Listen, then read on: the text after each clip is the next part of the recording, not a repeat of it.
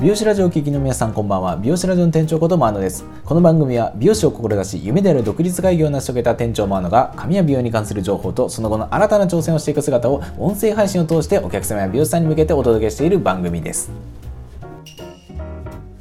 それでは本日のお話です。本日は美容室でシャンプーをしている時にされると困るありがた迷惑なあの恋についてお話ししていきたいと思います。まあ、あの美容室っていうのは年に数回、まあ、多い方で年に十数回ぐらいの頻度で行くところだと思いますが、まあ、の滞在時間が割と長めな場所でもあって、まあ、ある程度のこうなんていうんですかね作法が必要となる場所なんですが、まあ、それら全てをね把握してるっていう人はねなかなか少ないと思うんですよね。でこういう時ってどうしたらいいんだっけっていう場面ってちょこちょこあると思うんですよ。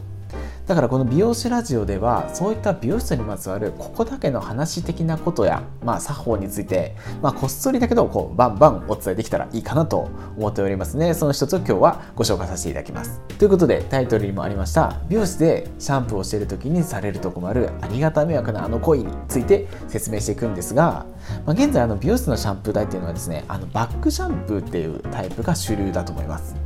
であのこうシャンプー台っていうのにはですね2種類ありましてバックシャンプーっていうのとサイドシャンプーっていうのが存在してます。まあ、あの以前はこのサイドシャンプーといって美容師さんがこうお客様のこの横に立ってでお客様の頭をこう抱え込むように洗うタイプのものが多かったんですけどもこのタイプのシャンプー台っていうのはですね美容師さんの腰の負担がやばくてヘルニアになる人が続出していたんですよ。でお客さん側もこう首だけがこう後ろにカタンって倒れるタイプなんで長時間現れてるとその時に首を痛める方が多かったんですよ。だからこれがちょっとずつ減ってって現在のこのバックシャンプーのスタイルが登場してそれが確立されたっていうわけなんですよ。あのちなみにあの床屋さんのシャンプー台っていうのはあの前に設置しているタイプのサイドシャンプーなんですよ。でこれはお席の前にダイブするスタイルになるんですけどもうこの時にですよ顔にお湯とかもう毛とかがもう全部垂れ流しになってもうシャンプー後顔もみくちゃになります。あの僕小さい時にあの床屋さん行ってたんですけどこんな感じだったんですけどもうあれがめちゃくちゃ嫌だったのを未だに覚えてます。えー、と話を戻しましてで美容室でこうシャンプーしてる時にされると困るありがた迷惑な恋っていうのはですね襟足を洗ったり流したりする時に頭を持ち上げてくれることなんですよ。えー、頭って重いから首に力入れた方がやりやすいんじゃないの？と思うかもしれませんがあの時は力を入れずにそのままでいてもらえる方がありがたいです。いやいや美容師さんの手が疲れちゃうんじゃないの？って思いますがいいんです。大丈夫なんです。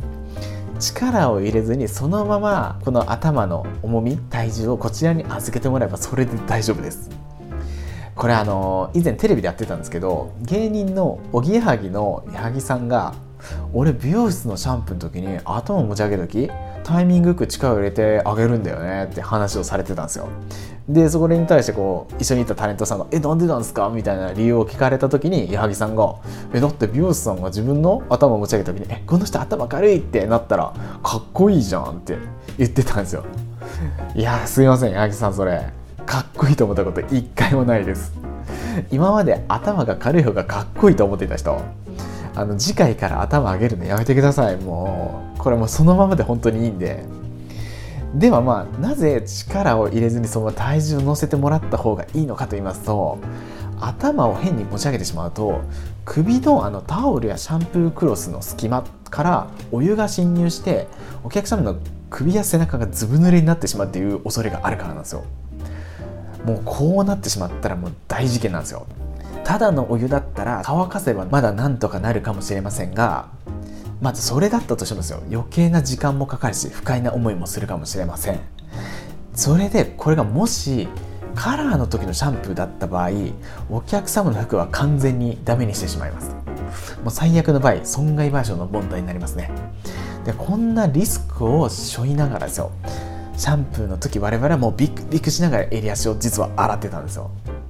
でシャンプーの時にシャンプークロスというものを首につけて洗いますけど実はあの防水機能っていうのが脆弱な部分があって、まあ、完全にやろうとするともうピターってやってお客さんのこの首をあのシャンプークロスでもうギュッと窒息させるぐらい締め付けることになってしまうんですよね。そうすると結構苦しいじゃないですか。だからちょっとなかなかそれをやることができないしちょっと緩めにやっておくんですけどそうするとこう首を曲げてもらった時ですよね。こう持ち上げて。そうすると首って丸いじゃないですか。でこう上に持ち上げることによってその